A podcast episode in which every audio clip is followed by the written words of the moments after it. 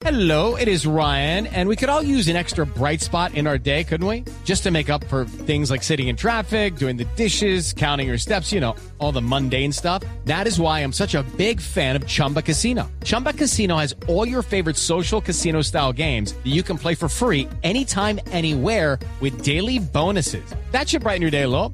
Actually, a lot. So sign up now at chumbacasino.com. That's chumbacasino.com. No purchase necessary. BGW. Void were prohibited by law. See terms and conditions. 18 plus. Los personajes, las historias, las anécdotas, las confesiones, las noticias, todos los temas puestos sobre la mesa. Aquí comienza Mesa Blue en Blue Radio y bluradio.com, la nueva alternativa. Tengan ustedes muy buenas tardes. Bienvenidos a Mesa Blue. Saludamos a los cientos, miles de oyentes a lo largo y ancho del país. Por supuesto, a todos los que nos oyen a través de bluradio.com y de las aplicaciones en sus teléfonos inteligentes. Don Ricardo González, como siempre, buenas tardes. Hola, don Felipe Zuleta, buenas tardes a usted, a la audiencia de Mesa Blue. Y hoy estamos todos jóvenes, ¿no? Pues hoy vamos a hablar con jóvenes. Sí, señor. Vamos a hablar, por supuesto, del tema del que posiblemente tendremos que hablar muchas horas más hasta el 2 de octubre, cuando los colombianos iremos a votar por el plebiscito en favor o en contra Por el del sí mismo. o por el no. A ver, ¿a quién tenemos, don Ricardo? Bueno, esta, esta tarde de domingo nos acompañan eh, María Fernanda Carrascal, que es internacionalista de la Universidad del Rosario y está por el movimiento Colombia Sí, que son los jóvenes estudiantes que están promoviendo el sí en el plebiscito del 2 de octubre. María Fernanda, buenas tardes, bienvenida a Mesa Blue. Buenas tardes a la mesa. Muchísimas gracias por la invitación. Y por el otro lado, por el no Felipe, está Josías y eso que es politólogo de la Universidad Javeriana, que está con un Analista movimiento- político. Analista político, como me gusta que lo llamen. Y es, eh, desde hace rato viene con un movimiento que se llama Sin Juventud. No, Sin Juventud no hay posconflicto. Josías, bienvenido, buenas tardes. Felipe, Ricardo, buenas tardes. Muchas gracias por invitarme. Este es un tema que nos interesa mucho a los jóvenes y qué bueno tratarlo aquí en la mesa. Bueno, María Fernanda, ¿y por qué sí? Bueno, por- Arranquemos por lo práctico. ¿Por qué sí tenemos que votar sí? básicamente sí, porque ya son muchas décadas de dolor. Es suficiente con que tantos colombianos hayan muerto. Yo no diferencio entre un colombiano militar y un colombiano guerrillero. Eh, yo creo que todos tienen madre y las víctimas de todos son igual de valiosas. Entonces creo que ya es hora de parar tanta sangre. Finalmente, en esta guerra siguen pagando los hijos de los más pobres, porque son los hijos de los más pobres quienes son reclutados tanto para la guerrilla como para las milicias, para el ejército nacional. Creo que es hora de decirle no más a la guerra, no más al derramamiento. Necesitamos por fin reconciliarnos entre nosotros. Nosotros tenemos que entender que no habrá desarrollo posible, no habrá la tal justicia social que tantos de nosotros hemos buscado durante tantos años si nosotros no entendemos que no podemos, por lo menos, eh, agredirnos, ¿no? Deberíamos empezar por esa, por eso simple, como bajar las armas, silenciar los fusiles y por fin entender que el único, lo único que nos hace grandes a nosotros realmente es poder convivir en la diferencia, que todos tengamos cabida en la democracia, que la palabra sea lo único que, que se debata y no eh, contra las personas. Eh, Josías, ¿por qué un muchacho joven de su edad, eh, que no ha tenido, no ha vivido un solo día de paz, como no lo hemos vivido los colombianos en cincuenta y tantos años, ¿por qué oponerse? ¿Por qué oponerse al, al- al- plebiscito? Pues al acuerdo, al tratado y por supuesto a votar el no en el plebiscito. Porque los acuerdos entre el gobierno y las FARC son acuerdos sobre lo que ellos consideraron relevantes. Consideraron relevantes eh, tener un absoluto silencio sobre las rutas del narcotráfico, no decir nada alrededor de los 6.000 jóvenes que hay en las filas del- de, de- de la- de las FARC. eh, y esto sin duda es el camino libre para que lleguen a las bandas criminales, para que lleguen a otros grupos como el ELN y por supuesto con la misma fuente de financiación. Cuando yo tengo este panorama y veo el país que hoy no- nos están dejando como base para esa reconciliación en el cual los más pobres, los más pobres precisamente que hablaban, eh, que hablaba María Fernanda, son los que han salido a la calle a reclamar sus derechos porque lo han atropellado y el gobierno frente a eso y con la excusa de conseguir la paz dice que el tal paro no existe, sus tales derechos no existen. Es muy preocupante y frente a esas realidades, realidades, no prosas de, de- eh, transcritas en, en los acuerdos, porque uno por lo menos ve que en el punto de la financiación que son los recursos del narcotráfico, uno ve que van a apostarle por la rea- por la, eh, eh, man- la manualmente quitar los cultivos ilícitos. La realidad nos muestra todo lo contrario, que ha aumentado en un 30% los cultivos ilícitos en Colombia. Todo esto para decirte que los colombianos y los jóvenes que optamos por votar no es porque vemos un país que no reconcilia a Colombia, sino que por el contrario nos da la continuidad como generación en un momento de violencia para el país. Josías, pero, Pero, no es Josías. algo... Qué pena. José, no, antes de, de María Fernanda, ¿no es, ¿no es preferible, eh, con las eh, salvedades, con lo que se ha hablado de que sea una paz imperfecta, hacer todo lo que está en el acuerdo y no seguirnos matando? Porque de 2010 había 350 muertos por el, por el conflicto solo con las guerrillas y hoy ya ha venido bajando a 120. Muy bien, ha, ha reducido considerablemente último año? hasta llegar a cero, como eh, anunciaron la- hace unas semanas cuando inició el cese bilateral. ¿No es eso un logro?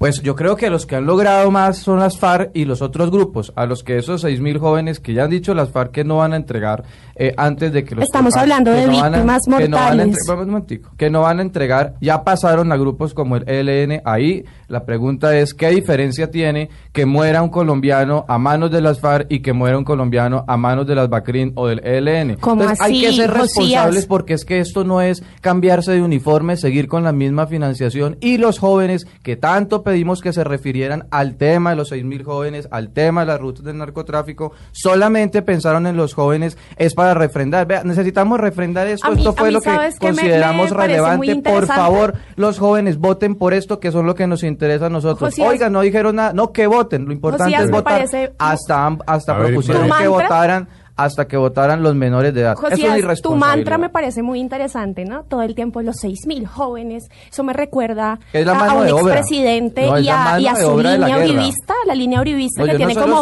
unos mantras porque es que los específicos donde 6.000 jóvenes todos le responden así, ¿no? uribistas o no uribistas. Espere, Entonces, eh, estamos hablando- aquí a su amiga. Estamos hablando claramente, y sí, y sí somos, para que vea que sí, en la en diferencia. varios foros y en varias... eh, sí. Pero entonces, eh, a mí me parece muy particular cómo responden absolutamente todo con el mismo mantra, los 6.000 jóvenes, que no nos los devuelven, O y los es un 6.000 tema jóvenes.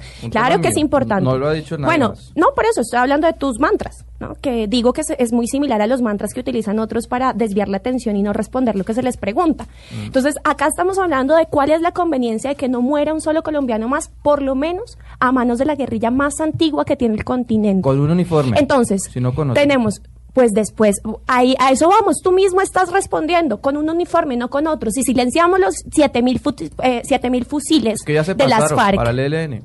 si silenciamos los Algunos 7000 seguramente se pasarán. La mayoría Seguramente. No del creo. 80%. pero si silenciamos la mayoría de los fusiles de las FARC, no le estamos haciendo un gran, eh, digamos, beneficio, no le estamos dando eh, una gran em, satisfacción, por decirlo así, al país y a tantas madres que no tendrán que ver más a sus hijos combatiendo a esa guerrilla y muriendo por eso. Esa es finalmente, eh, digamos, como el, el beneficio de acabar esa guerra con las FARC. Bueno, ¿y Yo usted creo qué que los opina de los acuerdos, frentes que ya dijeron yo creo que no? los acuerdos, eh, Josías, yo creo que los acuerdos definitivamente, así como bien lo decía acá Ricardo, no hay un acuerdo perfecto. Esta no va a ser una paz perfecta claramente. Un acuerdo lo que quiere decir es que las FARC y el, y el, el gobierno nacional se sentaron en igualdad de condiciones. ¿Por qué? Porque ninguno perdió. Ver- ¿Verdad? Ninguno ganó, perdón. No Y porque capaces. la legalidad no, fue capaces. superior a la ilegalidad, Nosotros sino no que fuimos- estaban a la par. nos- eso deja, mismo. deja en evidencia, ¿no? Por eso la mismo, hay un ilegalidad a la par de la reconocimiento- legalidad. Pero es que no un- fuimos capaces de derrotarlos no fuimos capaces de derrotarlos. no fuimos capaces. Y ellos tampoco fueron capaces. Entonces, hay algo hay que claro aceptarlo. Si estamos sentados y hay un reconocimiento tanto de las FARC del gobierno nacional como del gobierno nacional de las FARC, quiere decir que no hubo un vencedor de esta guerra.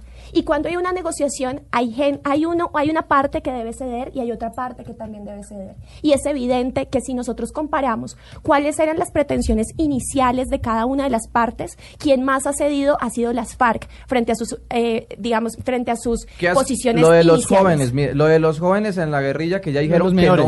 Ahí quién se dio, se dio la legalidad. Los derechos de los niños prevalecen eh, frente a los derechos de los demás, pero aquí Mira, también se lo Josías, que yo pasaron sea por la joven faja. no significa lo que hay claro es que mi discurso tenga que tornarse solamente frente a los jóvenes. Y si hablamos en general de un acuerdo que tiene cinco puntos y un sexto si quisiéramos hablar de la implementación, el acuerdo en definitiva pone en ventaja al gobierno nacional y al Estado colombiano. Jamás. Pero, María Fernanda, jamás. usted, usted hablaba de mantras, llamaba lo que dice Josías mantras, lo de los 6.000 eh, jóvenes dentro, dentro de las FARC, no sé si sean seis mil, no saben si sean más o menos. Tampoco pero, tengo la ¿qué va a pasar con ellos? Gana, gana el sí, gana el sí como están las encuestas. ¿Y de qué hoy. forma gana? ¿Qué puede pasar con ellos? Ellos van a tener un sustento en un tiempo determinado porque así está establecido Sí, en, el, está en el acuerdo, Hasta los que tengan un 620 mil trabajo. hasta que tengan un trabajo por dos años. Pero después de esos dos años que ellos no vienen a engrosar las filas de la delincuencia común, no, No. quedó posible, claro. es No, como tú hay dices, es posibilidad, fe. pero ¿qué es lo que nosotros tenemos que hacer?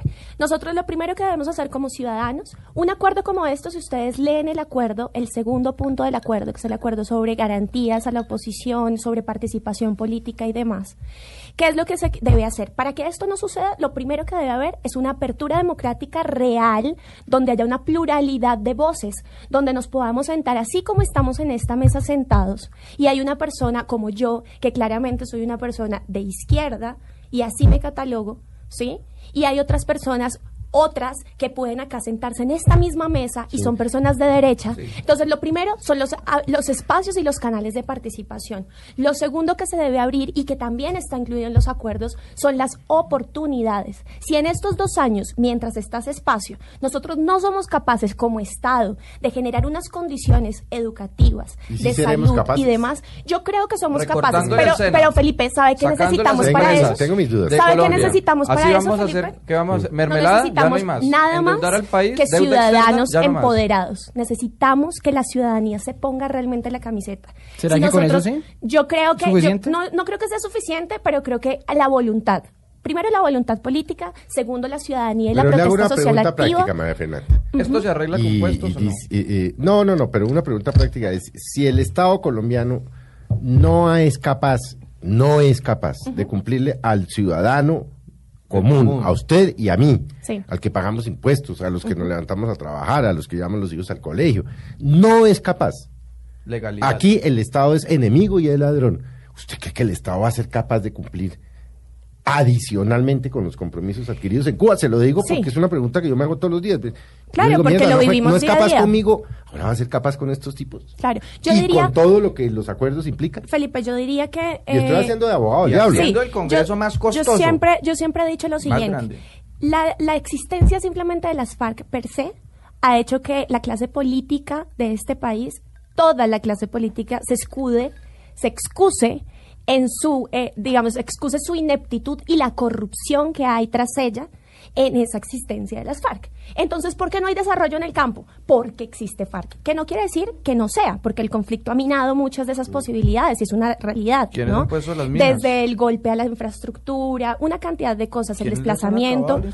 Pero, en definitiva, vamos a ver ahora sí, por eso es que digo que es tan importante el control, ciudadanía empoderada, que nosotros podamos salir a la calle sin el miedo a que nos desaparezcan como ocurría hace un tiempo. ¿No? Que podamos salir, que podamos... Yo les pregunto a ustedes, las democracias más desarrolladas que se supone, no sé, Alemania, Francia y demás, todos los días no hay una protesta social diferente y ellos tienen garantías democráticas para poderlo hacer. ¿Tienen es un decir, Congreso tan costoso decir, como el colombiano que nos van a meter? es decir, nosotros lo que necesitamos realmente es un control ciudadano tan importante que esta clase política no pueda bajo ninguna circunstancia excusarse más en la violencia y que nos muestren realmente de dónde, dónde sale la plata, porque vean ustedes la Guajira y vean ustedes el Chocó, hay mucha plata, dicen que no hay. Lo Se que pasa, giran mucha plata y se la roban ¿Y ellos quién mismos. hace la minería ilegal? La ilegalidad, que ahora dicen que con esa plata van a hacer política. Pero mire, sobre las prosas y todo lo bonito que le hemos escuchado y a la gente del sí, hay algo claro,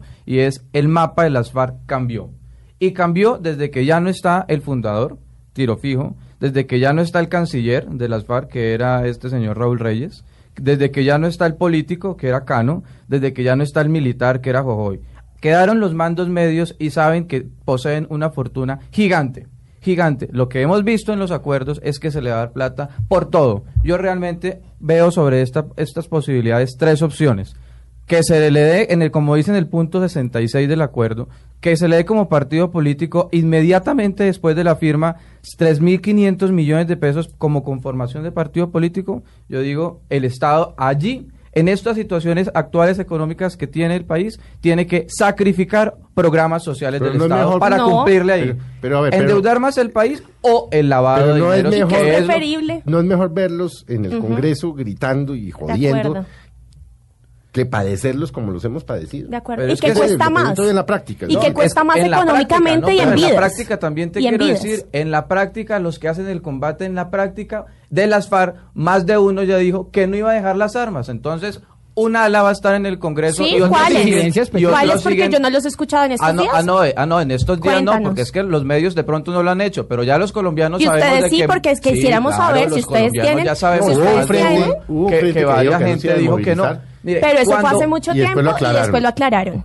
Entonces, yo creo que uno tiene que hablar con la verdad. Y si uno asegura acá que existen, Pero no debe ser un entonces uno comité de trae y dice, aplausos mira, del gobierno ni de las FARC. Ese es el talcito- gran problema. Talcito dijo que no. Una nueva generación No de sé quién, guerrilleros pero andar con la como misma con chismes, financiación. como con chismes diciendo, no, que este es que país dicen cambia por de la ahí- noche a la mañana sí es muy complicado. Dicen por ahí que es que eh, sí, no se quieren desmovilizar. Eso es como andar con chismes. A mí me daría vergüenza. No, es que lo que no llegó Me daría vergüenza. llegó un comunicado de las Me FARC. daría mucha y es muy vergüenza preocupante usar que en momentos de que se busca la reconciliación, el delincuente no vea en el Estado que le está respirando en la nuca, sino que se sienta tan cómodo que le pueda decir al Estado, no voy a dejar las armas. No y se que siente ahí cómodo. no ganó Lo que la usted- ilegalidad. dejar Lo que las usted armas. habla es un sí. Le ganó la No, ilegalidad. les van No. a dejar las armas. no Van a dejar las esa es armas. una de las garantías para, poder gar- el plebiscito. y hay verificación internacional, que es una de las grandes garantías que tenemos. Josías, pero usted hablaba de un tema que es el tema económico, que es el tema que les preocupa a la gente de a pie. Es decir, me van, a, a mucha unos plata. señores van a pagar 620 mil pesos mensualme- mensualmente y a mí no me dan nada. Yo estoy desempleado y no me dan nada. En fin, ese, Ese es, un ese tema es que tema mortifica mucho. muy, Sí. muy complicado. No. Estamos hablando de 174 mil, 180 mil millones de pesos, sí. de pesos. para- eso, para- eso comparado con el costo de la guerra, que en Sí, 10 no años es fue de nada. 194 billones. Josías, no es ya nada. está Pues es un chiste. que ¿Hasta de dónde? los Pero ¿hasta 28 dónde la billones, legalidad, los Ricardo? 28 billones de pesos que Tiene se que invierten en subsidiar la defensa, ilegalidad. ¿Y ya por se van a no? reducir en un para que billón se- de pesos para, para, por la para darles la bienvenida, porque no, yo sí haría el sacrificio, les digo. Es decir, porque todos al final estamos poniendo ahí, evidentemente. Los ¿Quién que estamos en la legal, nosotros. lo pagamos nosotros. Con el IVA Y le digo al una cosa, 19%, Josías. Vea que lo que pasa en que países como Canadá, al día después del Eh, que- plebiscito. que- que Josías. curiosamente no le han dicho al país que este plebiscito seguido la semana siguiente va a traer la reforma tributaria, donde se va a aumentar, Claro, entre otras cosas, que poner- el 19%. Pero del Yo prefiero poner para la paz que gente- poner para la guerra, y le cuento. de- y más de una gente, y más de una gente dice hasta dónde yo tengo que subsidiar, que trabajo todos los días, que mantengo como madre cabeza de familia, es el subsidiar una individualismo gente que a nosotros solamente, en este que país- solamente mató y tiene mucha plata por los dineros del narcotráfico. Ahí hay una preocupación gigante del ciudadano honrado de Colombia. Pero Ricardo. Fernández, eso no es cierto que hay unos ciudadanos que dicen que se van, no sé si se van a sublevar o van a mortificarse o va, o va a pasar algo con ellos, con los que dicen yo no encuentro empleo, yo Sí. no encuentro nada y a mí el Estado a mí no me ha dado nunca nada en la vida. Yo creo- Ahora yo me tengo que ir a las armas, yo me tengo que ir a la guerra para que me pongan cuidado. Bueno, yo Esa no creo es una que reflexión yo creo un que esas poco reflexiones A los un poco dramáticas y extremistas. Eh, Josías, me acaban de preguntar algo. Yo creo que es extremista, tal vez. Eh, me parece que es dramático y era lo que les iba a decir hace un momento. Es, yo que estoy sí es dispuesta a hacer, dramática. a hacer un La sacrificio y quisiera llamar justamente con esto una invitación a todos. Y es que en todo hay que hacer de alguna manera un sacrificio por el otro como colectividad. Nosotros no podemos seguir pensando individualmente. Iba a ir a un ejemplo como en Canadá, por ejemplo. Si digan, no, ¿y cómo nos vamos a comparar? No, Una porque es que si uno quiere aspirar a algo, debe, Ilegal. debe Y- y estar en la mirando también otras opciones. En Canadá, por ejemplo, y vamos a hablar, de- ellos no tienen un conflicto armado, pero vamos a hablar, por ejemplo, de la salud. No, ese ejemplo no va. Entonces, no, discúlpeme, pero yo De miro Panamá- si va o de- no va. Canadá Colombia no Entonces, va. en Canadá, por ejemplo, y en los países en donde la gente financia con sus impuestos la salud de otros, ¿qué es lo que la gente piensa? Pues en este momento yo no estoy utilizando, pago mis impuestos para que otro que sí lo necesita esté, digamos, tenga cubiertos sus eh, servicios de salud. ¿Cierto? Yo me sacrifico por el otro. Y ese creo que es algo, es algo cultural en lo que nosotros debemos avanzar. ¿Queremos avanzar como sociedad? Empecemos a, a- a pensar en colectivo. Si la guerra, si la existencia de las FARC nos perjudica a todos finalmente, porque perjudica al país, lo golpea en cuanto a la inversión extranjera, lo golpea sobre el turismo, lo golpea en muchas cosas. Entonces creo que en definitiva, si nos golpea a todos la existencia de las FARC, hay que desarmar a las FARC.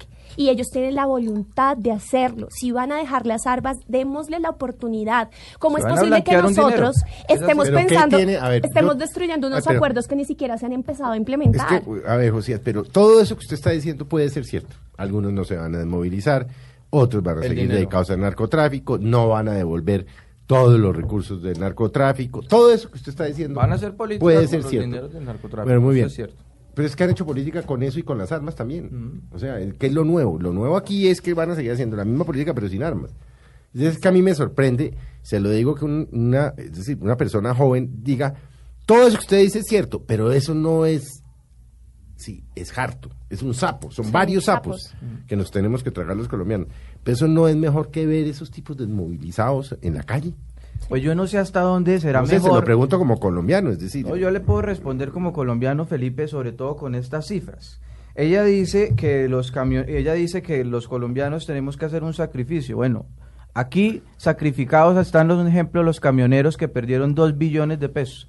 Y nos informan de que para el próximo año va a haber una redu- un recorte de un billón de pesos en la salud. Pues, ¿qué más que a un joven le importa que la salud, el sistema de salud en Colombia, que es deficiente, que está colapsando, que no le recorten ese, ese presupuesto para no verlos en el, para, para que ese presupuesto no sea en la línea de ver a esta gente en el Congreso. A mí me parece que debemos de sacrificar mejor lo del Congreso, pero hacer un servicio de salud. Pero ¿cuándo Otro se va a también, renegociar? apoyar la economía. la. Guerra, puede la guerra va a perder la un billón de pesos. Pero la guerra, la financiación de la guerra va a perder un billón de pesos. Ya lo anunció el, gobierno en este, en este Qué en bueno, el qué siguiente periodo. pero ¿por qué le va a quitar se va para un billón educación. A la salud? le va para a quitar un billón de, a la salud. ¿Para qué? ¿Para hacer el Congreso más costoso? ¿Por verlos en el No, Congreso? o para darle ¿Qué- qué más educación también No, a la es que la gente. Que reconciliación... tampoco es que sea el Congreso más costoso, La- van a llegar 10, 10 vergados. 10. 16, eso que, eso 26. cuál es, la... voceros, o sea, eso... Miren, yo les quiero contar Si que es ayer me llamó... que vayan y reconcilien Les quiero- a, a Colombia, si es gratis. Les quiero contar que ayer si me no, llamó pues un amigo y él tiene, ya tiene esposa, tiene un hijo muy pequeño. ¿Quién me...? ¿Quién? Un amigo mío me Ajá. llamó y me dijo, mira, Mafe, tú sabes que yo soy muy diferente a ti, ¿cierto? Que yo totalmente diferente. Tú sabes que a mí me secuestraron a mi tío, él es de Cali, él es del Valle, me secuestraron a mi tío, no sé quién más de su familia, son víctimas de eso.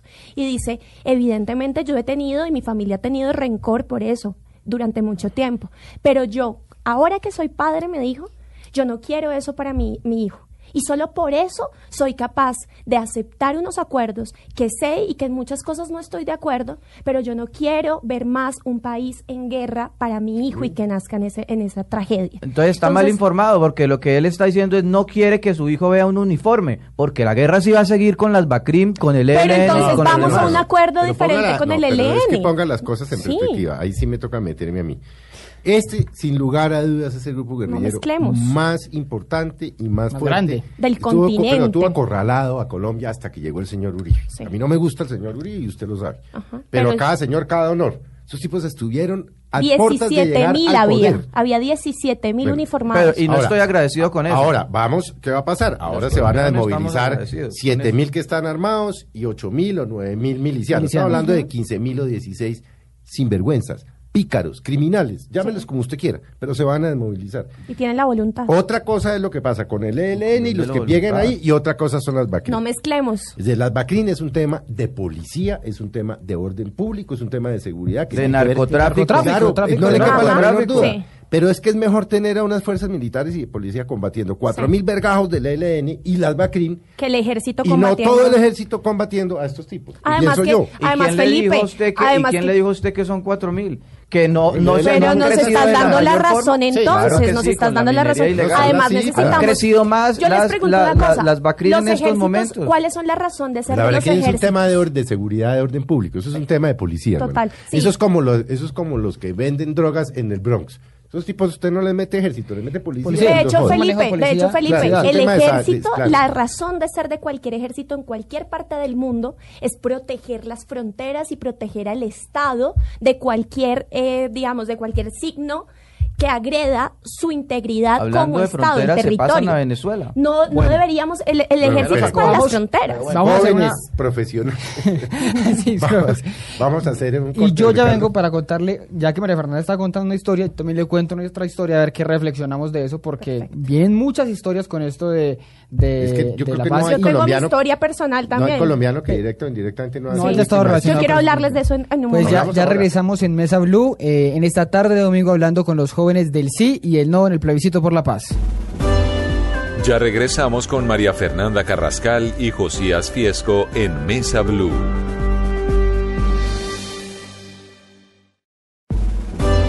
Continuamos con María Fernanda Carrascal y Josías Fiesco en Mesa Blue. Seguimos en Mesa Blue hoy domingo hablando. Candente, eh, ¿no? Candente. Los jóvenes. En estos veintipico minutos ya estábamos candentes. Estábamos con María Fernanda Mejor, mejor. Carrascal, ahí la escuchan ustedes, y con Josías Fiesco. María Fernanda por el sí, Josías por el no. Pero le había dicho Felipe que, que ya que María Fernanda estaba contando una historia, yo también tengo una historia. Un amigo, eh, a- al abuelo se lo secuestraban en el Cairo Valle, en el norte del valle, las FARC.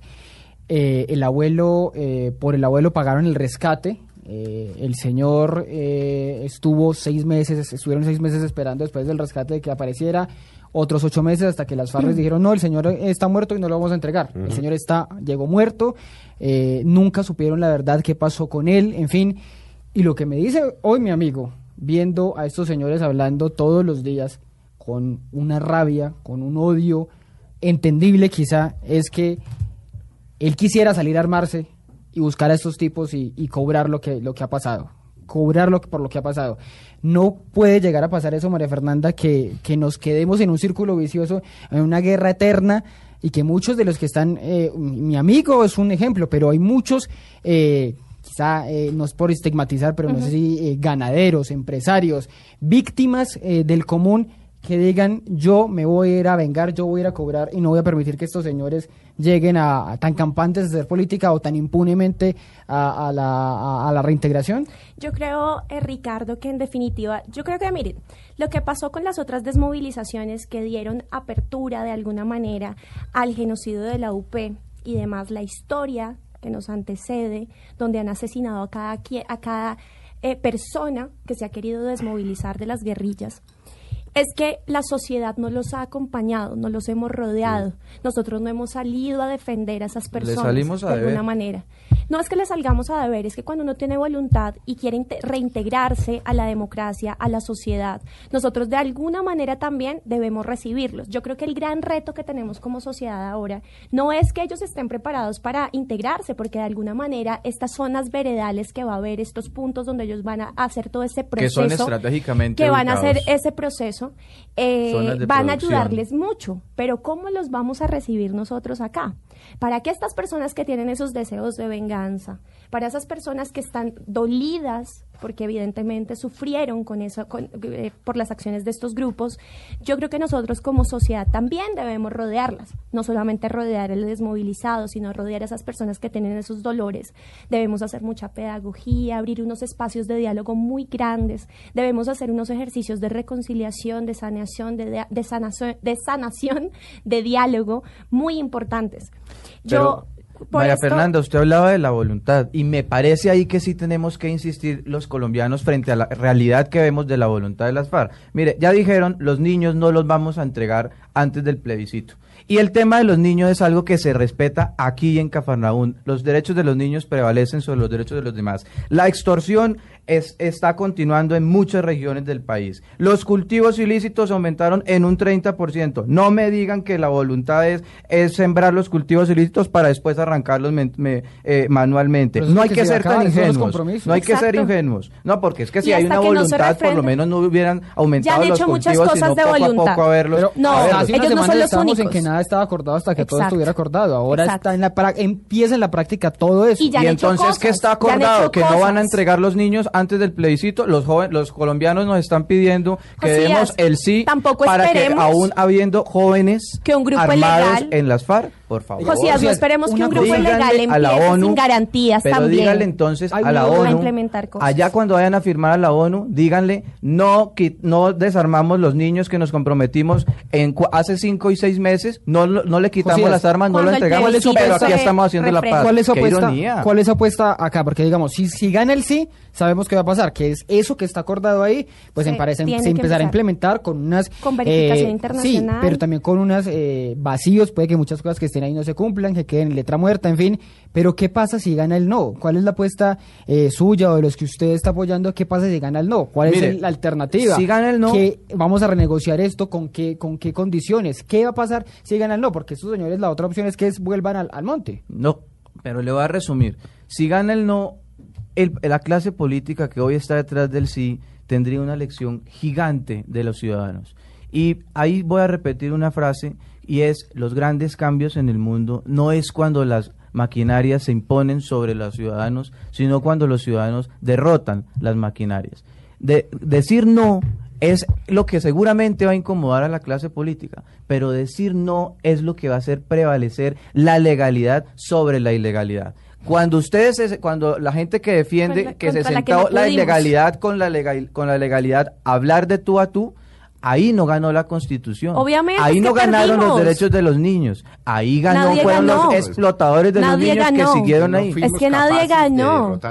Y cuando uno no es capaz estaba- de algo, todo lo que estaba hace es que se negocia. para derrotarlos y mostrar el imperio de la ley. A mí Juan me Manuel gustaría Santos contarles algo. prefirió lo contrario. Muy respetable, pero muy responsable. A mí me gustaría contarles algo y es eh, hacer, a partir No- de no eso, hacer una reflexión. A, partir de hacer eso, eh, una reflexión. Es cuando se da el bombardeo de Marquetalia y antes de esto las que existían las autodefensas campesinas, todo esto se da porque hay un cierre de participación que genera que haya un alzamiento de armas. Y las guerrillas liberales pasan de ser liberales a ser comunistas, ¿verdad? Luego viene el M-19 y le roban las elecciones a Rojas Pinilla. y también, y también quiere decir, y también quiere decir esto, que Pero hay un también- cierre. Dije no que voy a hacer una reflexión. Estamos en momentos de paz, ¿no?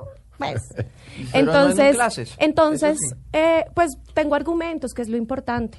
Ah, Él sí tiene muchos argumentos. Entonces, cuando hay un cierre de caminos y de participación para que la gente pueda estar, hay una justificación de alzarse en armas. La hubo. ¿No? Ya no es momento, pa- ya no es momento armas. para tener esas Alzarse en armas. armas. Por eso justamente, entonces es cuando yo Ahí hago sí una reflexión y le digo a mucha gente, vea, muchos de nosotros somos víctimas del conflicto sin darnos cuenta. Yo hasta hace poco me reconocí como tal. ¿Por qué? Porque yo seguramente no estaría aquí sentada con ustedes, no estaría viva. De hecho, nací en 1990, pero en 1987 mi papá en el Catatumbo fue uno de los organizadores del paro armado, del paro, perdón, del paro campesino Ahí se van saliendo cosas. del paro, del paro, pero paro espero, campesino. espero que por una equivocación de esas Josías y por una cosa de estas que estás diciendo, han matado en este país a mucha gente. Entonces te, te pido por favor Yo estoy respeto. poniendo atención. Te pido por favor respeto. Entonces, eh, el paro campesino de 1987 y por eso salen muchos de ellos desplazados de allá porque los asesinaron a muchos de los que organizaron el paro con los campesinos en Catatumbo, como digo. Y si eso no hubiera pasado, yo no hubiera nacido, porque eso fue en el 1987. Entonces yo llego a Bogotá y evidentemente con unas condiciones muchísimo mejores que muchos de los desplazados por el conflicto. ¿Y qué es lo que quiero decir con esto? Muchos de nosotros no nos reconocemos como tal, se nos olvida porque estamos en la comodidad de las ciudades. Por eso el sí tiene mayor, mayores probabilidades afuera de las capitales que dentro de ellas. Se nos olvida que el conflicto no solamente deja desplazados porque le pusieron el fusil a alguien en la cabeza, por un lado, o también porque la falta de oportunidades en el campo no les ha dado justamente, valga la redundancia, la oportunidad de surgir y de estar bien con sus familias. Entonces yo creo que nosotros deberíamos empezar a hacernos ese análisis real. De pronto nuestro bisabuelo, nuestro tatarabuelo llegó hace muchos años en Bogotá, por ejemplo. La mayoría de los que estamos acá no somos realmente, o sea, no tenemos un origen real en esta capital. Y entonces, ¿por qué no pensamos más bien en eso? Nosotros ¿Qué- ¿Quiénes somos nosotros realmente? ¿Con qué moral nosotros definimos el pero- futuro A ver, de quienes sí han sido embatidos por la guerra? Ricardo, a- los colombianos, un gran número de colombianos sentimos que hay una, em- un empeño del gobierno nacional y desde algunos sectores sociales por hacer ver eh, ya no como víctimas eh, ni victimarios, ni mucho menos, que terminen siendo héroes el, aquellos que intentaron tumbar las escuelas, tumbar los, los colegios, tumbar los hospitales, por qué? a los al- a, a comparación de los soldados que cuidaban las escuelas, cuidaban Pero los héroes, ¿por qué? hospitales. ¿Por qué y quiero decir lo de las víctimas, los niños, ¿sí? Los niños que muchos no pudieron nacer y las complicaciones por las cada vez que las FARC tumbaban las torres de energía y que ocasionaban graves daños a los hospitales, los colombianos y un gran número de colombianos no estamos agradecidos por eso. Pero le tengo un dato más que una clase de historia. En, hace un año, exactamente un año, en el río Putumayo, 200 mil galones de combustible fueron derramados, porque acuérdense que hay voluntad de las FARC. Entonces, 200 mil galones se derramaron en el río Putumayo. Esto es un crimen ambiental con secuelas durante los próximos eso nos muestra 20 el años. tamaño de la guerra. 20 ¿Cómo es la años. guerra? El nivel de la guerra. Claro que sí, claro. ¿Y a dónde estaba, eso, dónde estaba cuando- ahí el Estado para reclamar derechos cuando- o quedaron también blanqueados ese el tipo de acciones? Eso fue cuando levantaron el cese entonces que nos sentimos nos sentimos apenados con ellos o realmente tenemos en el Estado como sociedad civil la capacidad de levantarnos y de exigir respeto, dignidad como país. Ahí, aunque me quieran decir que ellos gana, que nosotros ganamos, los que han ganado siempre son las FARC y ahí le muestro las cifras con las realidades. Tus datos, ¿sabes qué nos dan a nosotros? Más argumentos para decir que no queremos más eso. No queremos que eh, bombardeen más eh, lugares, la infraestructura, no queremos que se tomen más poblaciones, no queremos que mueran más personas a manos de la guerra. Mira, eso es lo único que nos tus da. comentarios lo único que me hacen pensar como colombiano es que los colombianos que sí vivimos estas realidades no podemos estar agradecidos con las FARC por lo que hicieron. Es que no estamos agradecidos, pero Parece que sí. definitivamente estamos cansados, Pero, porque Josías, ¿es ninguno ganó la tener esas guerra. FARC haciendo daño?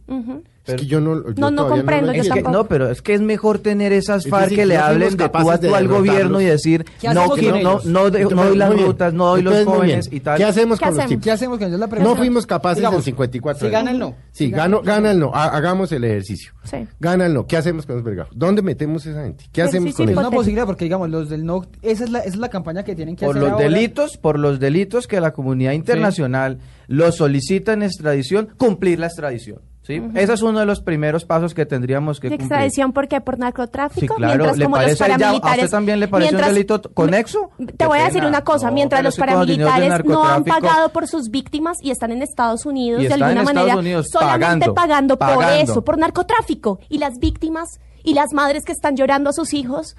¿Ah?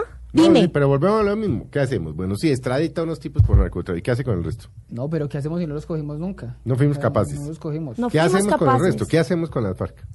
A las FARC. ¿Volvemos a qué? ¿A el lo que imperio de estábamos la, hasta el hace- imperio de la ley. El imperio de la ley. Ustedes no tienen no fue capaz de soluciones. derrotarlos. ¿Cómo Ustedes que no tienen soluciones. Juan Manuel Santos se decidió en la mitad del camino cuando fue elegido para derrotarlos, para darle el, el último, el último, ¿Para darles el en la último jeta, golpe, marica? el último, no, no, no, no, el último golpe. Juan Manuel Santos dijo no, esto lo definimos en playa, brisa y mar y así lo hizo.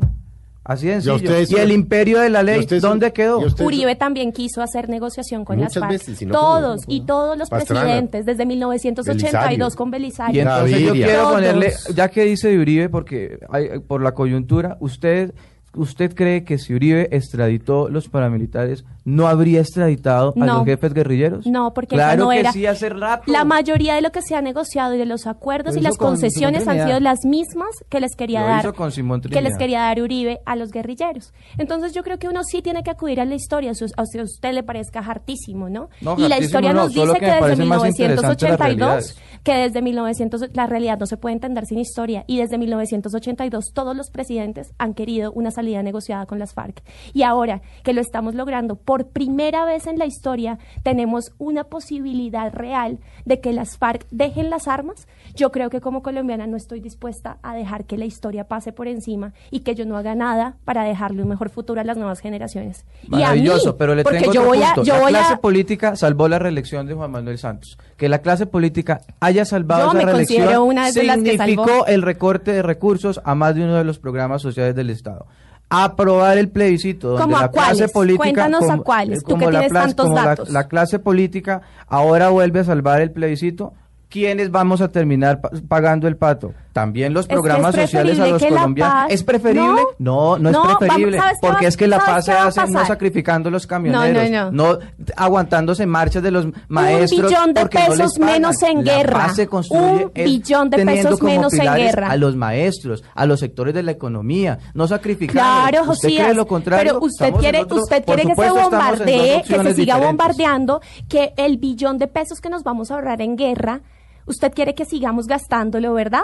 Entonces, no, yo no. entonces yo le digo, El billón de pesos que se le va a recortar al sistema de salud colombiano. ¿Por qué él se le va a recibir? Se le va a recordar a la guerra a la un billón de pesos. no se nos viene, no se nos la puede salud. venir, Dejen no se hablar a nos- don Ricardo. no se nos puede venir la guerra, no se nos Al puede otro venir la joven guerra de la mesa. Es que yo ya, los viejitos ya no opinan. No diga eso.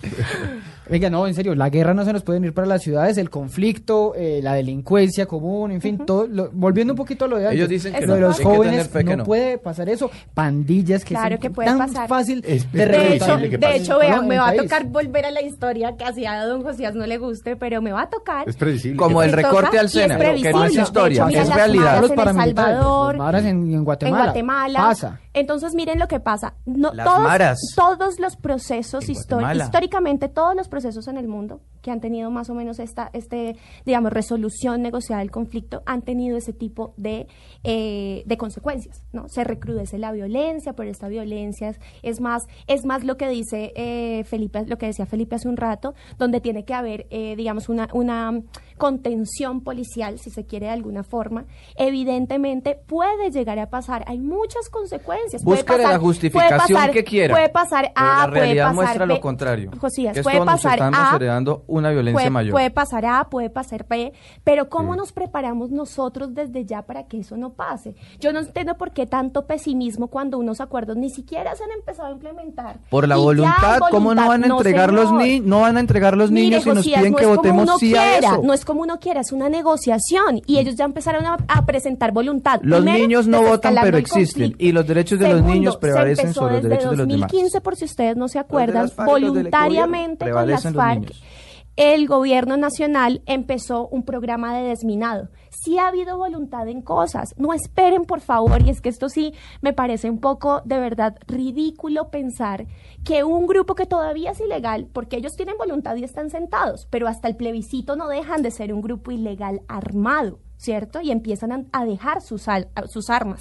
Entonces, no esperemos tampoco que ellos vengan acá sin garantías y entreguen todo, pues. Entonces las garantías son los niños. real. Entonces las garantías No. son los niños. No, Por pero eso no no lo entregan. no seamos ilógicos. Pero ellos van a dejar ¿Qué de ser eso? una organización. La voluntad las empieza FARC por y yo decir, dejo de ser los niños FARC. Yo afuera de la guerra. un ciudadano Que que, ya lo estoy dijeron y no lo O por lo menos país no que está sabemos si dejen de ser FARC como grupo No, no, de político, pero yo, llego como ciudadano reintegrado después de ir a zonas de verificación, todo el rollo, y yo ya soy un ciudadano que me tengo que venir a guerrear como lo Como decíamos ahorita, que se levanta todos los días, que tiene que vivir la, el país, y dice, yo no encontré, después de dos años, no encontré dónde trabajar, no Pues encontré delinque. dónde hacer nada, pues se va y No, yo roba. creo que Y sí. es lo que Por saben. eso es que les decía que los esfuerzos tienen que ser muy grandes con la población para que los, en- los recoja. ¿Por qué? Mm. En dos años, mientras les dan, les pueden dar el subsidio y demás, hay que hacer un trabajo enorme para que la gente diga, oiga, venga, venga, yo lo contrato, porque ese es el reto.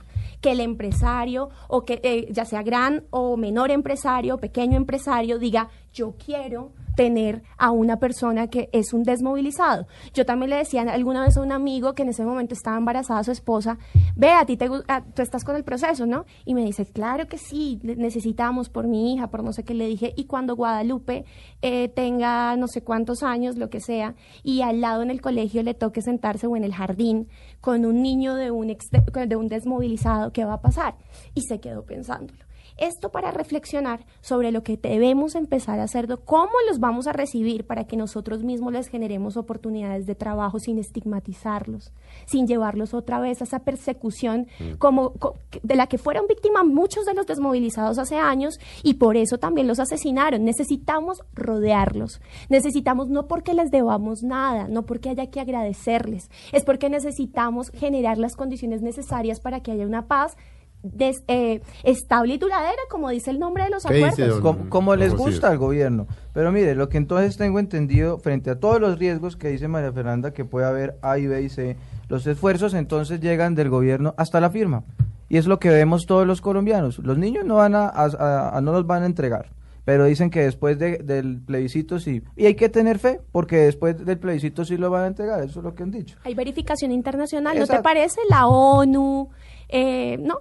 Eso Más me, de gara- 100 eso me garantiza, ahí pero es que el acompañamiento de esas entidades, de esas organizaciones internacionales ha venido durante el proceso. Y hace seis meses se comprometió también a las FARC y lo hicieron con bombos y patillos, como les gusta a ellos, como ¿A les gusta a ustedes, a sacar los niños de la guerra y todo el mundo sí, los felicitó. Y a, hoy, y a hoy, y a hoy dijeron que ya no, que, que hasta el plebiscito. Pero tenemos que tener fe, aun cuando ya lo incumplieron. Pero no han uno- incumplido uno dice- muchas otras cosas. Un segundo. Uno dice, uno dice lo sí. responsable, No, que las FARC. que atendamos en las empresas a los desmovilizados, No, Felipe. ¿Dónde está el incentivo? vaina, sí, ¿Dónde está el incentivo No, del gobierno para que un empresario lo haga? en este proceso Hay un y me incentivo, no, en el plebiscito, no hay un no incentivo, devuelvo no ni a hace interesante ni las momento. Ni las armas, claramente. Yo Y no me vuelvo al monte. Porque los niños y, las hago. armas son la garantía. Y hago Ah, más guerra pues. pero contra el Estado. es que son criminales. Son criminales, son Es que no ilegales. estamos hablando de Sor Teresa de Calcuta y las hermanitas de la caridad. pero entonces para los criminales Claro. y para ellos que ellos les tenemos que nos piden que le Y- y todavía están fuera de criminales la y ley. para ellos que nos están pidiendo un sí tampoco. tenemos que ponerle fe que lo van a cumplir cuando ya incumplieron Porque y ya a los criminales hay que decirles sí cuando de por medio la garantía de ellos son los derechos de los niños los niños y las armas eso nunca va a ser igual En así ese a orden de muchos ideas- los pongan en el mismo nivel En ese no va a orden de igual. ideas, Josías, ellos también tienen que tener fe. ¿Qué le hacemos? Cuando uno se, se sienta a negociar, uno tiene que tener fe en el otro, en que la voluntad que está poniendo y a lo que se está comprometiendo va a ser así. Porque si entonces uno no tiene fe, pues entonces mejor no negocia. Ellos y mejor no están se da confiando nada. en el Estado Exacto, colombiano, ¿no? También y están, están confiando. confiando en Juan Manuel Y están, y ojo Eso sí es Felipe. Es Felipe, que Felipe Ricardo. Con No, no, una cosa muy Es que importante que la Estado, gente, es que es y una cosa muy, muy importante que la gente no ha ponderado, es que cuando las FARC, primero viene el reconocimiento, un grupo ilegal se siente, reconoce que existe un Estado colombiano, ¿cierto? Al que no pudo vencer, no pudo derrotar como pretendía. Lo segundo que hace es que cede y hay unos acuerdos que son más liberales, eso de revolucionario no tiene nada, porque no se está revolucionando ni el sistema económico, ni el sistema político, no. Y lo tercero es que ellos al decirle sí al plebiscito, lo que están diciendo básicamente es que reconocen la institucionalidad de la Corte Constitucional. Y eso para mí ya es un gran avance, ya es un gran paso. Y otra cosa, para terminar esa parte, son cuatro puntos entonces. Lo otro importantísimo es que cuando ellos dicen, bueno, vamos a ir No y vamos, vamos a entrar rutas. en democracia, No y si hay unas rutas, curules, pero vamos a ¿cierto? la democracia. Entonces también están ahí reconociendo la institucionalidad del Congreso de la República, de las leyes, se están sujetando a la ley ordinaria después de ser desmovilizados. Eso es importantísimo y creo que hay que darle el valor que Venga, tiene que una guerrilla de María Fernanda, 50 está años permeando antes la institucionalidad de la la ilegalidad. institucionalidad. Así Venga, es pero más allá, Se no de estar todo eso, con ellos. hace, hace unas semanas eh, acá en Mañanas Blue sacamos la encuesta de Inbamer sobre, mm, sobre el plebiscito. Sí. Y la comunidad, la, la, la- el rango de edad que estaba más dudoso con los acuerdos es el de los jóvenes de 18 a 24 años. Iba Y el ascendiendo. gobierno busca un iba ascendiendo, en la iba ascendiendo es muy raro. y cambiaba la tendencia. La, la cifra la tengo acá, 54 con el sí y 45 con el no. O es sea, ¿se donde están más pegados. Es O donde sea, están más pegados. No, no, están ganando todavía el sí, pero es donde más están más pegados. Los, los jóvenes como que los veo uno más apáticos o ¿Por Sí, qué? pero, Es pero donde los están jóvenes... polarizados. Y donde el gobierno busca un, un voto emocional, los puede convencer de una forma No es verdad. con- a Yo través creo de los todo lo comerciales. contrario. Josías, primero, Creo ¿por todo qué lo cree contrario. que, que ahí es donde está, donde está más Y qué triste que ¿por qué gobierno defiendes a nunca los jóvenes? interesado, mire, al gobierno nunca le ha interesado pedagogía, exponer de Sí, una lo ha hecho. Un momento, no, Sí, le, ha no le ha hecho. interesado que los jóvenes colombianos lo conozcan en detalle. Se están No lo ha- haciendo no le muchos encuentros en universidades, Al gobierno colombiano le ha interesado que los jóvenes voten. Que voten los mayores de edad, los menores de edad, lo importante es que voten sobre los acuerdos que ambas partes consideraron relevantes. Sobre las rutas del narcotráfico, los jóvenes y demás, no, se- no les importó, no tomaron posiciones, pero buscan hoy a los jóvenes que sí apoyen esos acuerdos. Yo sí tengo una visión totalmente opuesta a esa. Claro ¿Qué es que lo sí, que yo yo veo? ¿Qué es claro. lo que yo veo claramente? Es Pero que ¿por qué al contrario yo siento, yo siento que la gente más más más digamos de mayor edad yo siento que ellos, al contrario, se mueven un poco más por la emocionalidad, por la emotividad, Claro, porque es, la gente, emocional. porque es la gente que ha vivido la guerra. En cambio, los más jóvenes, por el contrario, por eso es que uno ve, ahorita vean, todos los días hay una universidad diferente en todas las partes del país, hablando, socializando los acuerdos, mirándolos. A mí me parece triste que una persona Por- joven como tú que trabaja con por jóvenes, inducción del Ministerio que de- trabaja de con Educación, jóvenes, trate claro. a los jóvenes prácticamente de ignorantes No, no y que ellos y que ellos están dejando es por la emotividad, eso es mentira. Eso es mentira. Los jóvenes y los que están en universidades, sobre todo, son las personas que en este momento más están luchando por conocer los acuerdos, por leerlos, por socializarlos, por hacer debates. No trates a los jóvenes en cierta medida de ignorantes y de brutos. No, no lo jamás porque yo soy Porque joven. los Antes jóvenes- esa tarea, porque esa los tarea de jóvenes leer los no acuerdos la hemos promovido. Porque los jóvenes nosotros no nos como estamos jóvenes. moviendo ¿Qué por nos está emotividades? dejando una generación de una generación de 60 años que firmaron unos acuerdos entre ellos que nos están dejando. Por eso, Ah, nos están por dejando eso los jóvenes sí los generación estamos leyendo. con la misma financiación. esta generación Eso es nuestra nosotros. fue la, que gestión vivió, esta generación nosotros nuestra fue la como que vivió jóvenes. ocho años de Uribe y esta Sí. generación de nosotros fue la que vio Claro. las la que peores pudo ir a las por las carreteras, las peores claro. la que vio la empresas generación de internacionales nosotros- miraron Ah, hacia la Colombia y que ahora se nosotros. ya tenemos, pisamos Bueno, los veintitantos. pero, pero digamos, los 18, más 24, jóvenes, sí, que es pero el, que es el rango de esta encuesta. de pero mira que también los más que ya jóvenes vivieron ocho años de institucionalidad, ¿no? Es que par- y de veían a la fuerza pública Por ir a Dios, si vamos a hablar de la institucionalidad No, que rompió el gobierno de Uribe está- y estamos hablando de paz exactamente. Pero, Pero mira es que la paz es paradójico, precisamente- Ricardo. haciendo la institucionalidad es muy más fuerte. paradójico No es porque también hemos visto lo más duro de la guerra y de la confrontación con las FARC armada, pero también hemos visto el último año, digamos, hablemos de un año, el último año más tranquilo que ha vivido el país en términos de guerra Pero también. ¿por qué dices eso? Porque los medios no los han pasado. Porque no se nos olvide que Porque las FARC en Villavicencio rato, están desde- extorsionando, pero los medios no. Desde Pero- el 2015 las FARC empezaron el desescalamiento del conflicto y se ha visto. Pero Josías, ha habido, sí, yo, yo, incluso las, las, las denuncias de extorsión han llegado hasta hace pocos días, incluso antes de- del cese bilateral. Y no sabemos si son reales para ellos tampoco. no cuentan, que no, lo de La Pero Habana es otra en cosa. medio de un Aquí, proceso Pero no hay un cambio que Los es la, la, la, la guerra, las muertes, los, los homicidios por, por, por el conflicto armado sí han reducido. Y eso es una realidad que el CERAC, que todos lo han dicho. Eso sí es, eso sí es in- inevitable. Bueno, yo porque no lo pasen en los medios de comunicación no creo que no hayan ocurrido. otra- también hay muchos inventos en torno a un proceso como este. Lo tratan de golpear de muchas maneras. Con muchas Nos- mentiras, con yendo. falsedades, con montajes. Nos estamos sí, yendo, nos muchas. estamos yendo, nos estamos yendo. cualquier proceso fuimos. de Bueno, nos vemos mejor. sí. Mafe, Donde como las diciendo- empresas en Colombia, nos fuimos. No, nos fuimos.